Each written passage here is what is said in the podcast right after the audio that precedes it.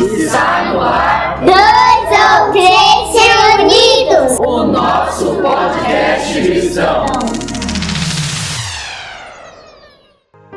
Graça e paz. Olá, seja bem-vindo ao Dois ou Três Reunidos, o nosso podcast. Eu sou Eliseu Rocha.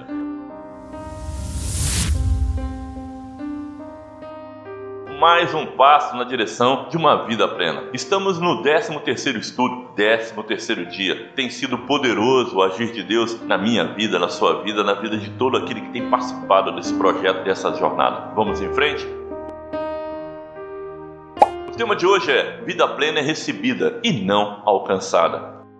Romanos capítulo 5, versículo 17, numa linguagem bem antiga, diz assim: Porque se pela ofensa de um só homem, Adão, a morte reinou através de, de, um só, muito mais aqueles que estão recebendo a abundância da graça e do dom gratuito da justiça reinarão em vida através de um só, Jesus Cristo.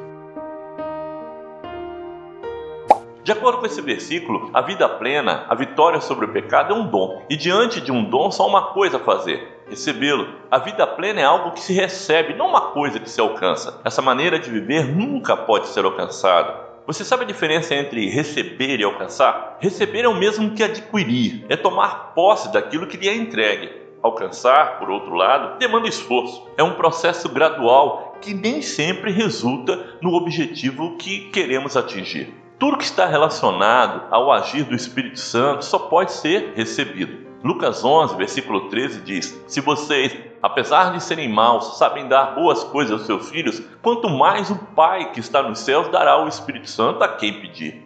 Assim, a vida de vitória, justiça e santidade que está associada ao habitar do Espírito Santo só é possível quando recebemos. João 14, 16 e 17 diz: e eu pedirei ao Pai, ele dará outro conselheiro para estar com vocês para sempre. O Espírito da Verdade. O mundo não pode recebê-lo porque não o vê nem o conhece, mas vocês o conhecem, pois ele vive em vocês e estará em vocês. Assim, então, logo cremos, recebemos.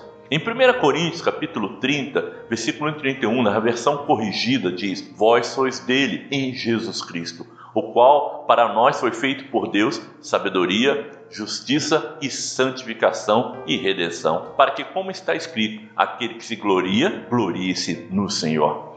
Essa porção das Escrituras diz que Deus fez com que Cristo se tornasse três coisas para nós: justiça, santificação e redenção. Isto ocorre em nosso crer no senhorio de Jesus. Somos salvos, temos redenção, a libertação de pecados cometidos e a nossa condição diante de Deus se torna possível, ou seja, somos justificados, justiça. Romanos 3:24 explica isso. Sendo justificados gratuitamente por sua graça, por meio da redenção que há em Cristo Jesus, ou seja, somos justificados de graça, gratuitamente, e somos libertos em Jesus. Romanos 5:1 diz: "Tendo sido, pois, justificado pela fé, temos paz com Deus por nosso Senhor Jesus Cristo." Assim aceitamos pelo crer e recebemos em ação imediata a redenção e a justificação. Mas como não recebemos a santificação?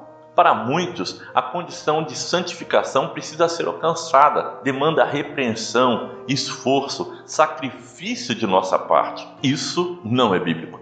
Colossenses capítulo 2, versículo 20 e 22 diz assim: Já que vocês morreram com Cristo para os princípios elementares desse mundo, por que é que vocês então, como ainda se pertencesse a ele, se submetem às regras? Não manuseie, não prove, não toque, todas essas coisas estão destinadas a perecer pelo uso, pois se baseiam em mandamentos e ensinos humanos. Conseguiu entender? Se nós já morremos para o mundo, por que, que temos que nos manter em sacrifícios em relação a esse mundo. Alguns anos atrás, muitos para ser sincero, uma discussão acontecia na sala de aula de um seminário acerca da santidade do cristão, se era possível o cristão ser santo ou não. A turma de alunos se dividiu em vários grupos: os que criam, os que não criam e os que não sabiam, e ainda tinha aqueles que preferem ficar de fora por medo de errar. Um professor entra na sala e é surpreendido com a pergunta: O cristão pode viver uma vida de santidade? E mesmo sem saber da prolongada discussão que tinha acontecido, respondeu: Se você crê na Bíblia e ela diz que pode, então pode. A santificação define uma vida de vitória. Ela é a nossa condição de livre do pecado. Isto é algo que só Cristo pode realizar por nós. Não depende de nossos esforços. Se tentarmos obter por nossa própria força, fracassaremos. Temos que crer para receber. E aí, chegamos àquele momento da pergunta, né, de refletir, de questionar. Então, vamos refletir? Vamos para as perguntas?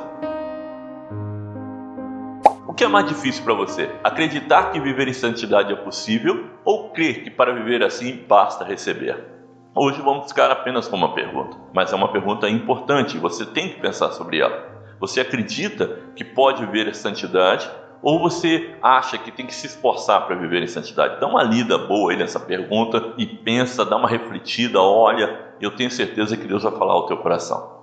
Vamos orar? Vamos para mais um tempo diante do Senhor?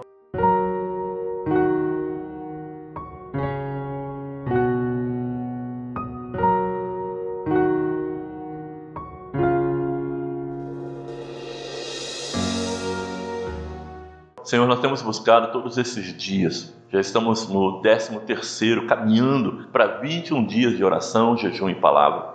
E o que mais nos incomoda é buscar em Ti uma resposta para a nossa vida de santidade, para a nossa vida plena, para a nossa vida de vitória. Queremos viver diante do Senhor sem medo, sem preocupação de estarmos ou não certos ou errados. Queremos que Jesus habite em nós e nos guie no caminho que devemos andar. A tua palavra diz que Ele é o caminho, ou seja, Ele é a estratégia, Ele é a maneira de ser, Ele é a maneira de fazer, Ele é o propósito. Nos guia, Senhor Deus, nos direciona, nos mostra como viver em vida plena, em vida de santidade. Em nome de Jesus é que eu te imploro. Amém. Graça e paz, amados. Então, estaremos juntos no próximo e Deus fará proezas em nossa vida. Amém? Um novo dia, um novo entendimento, uma nova vida te espera graça e paz.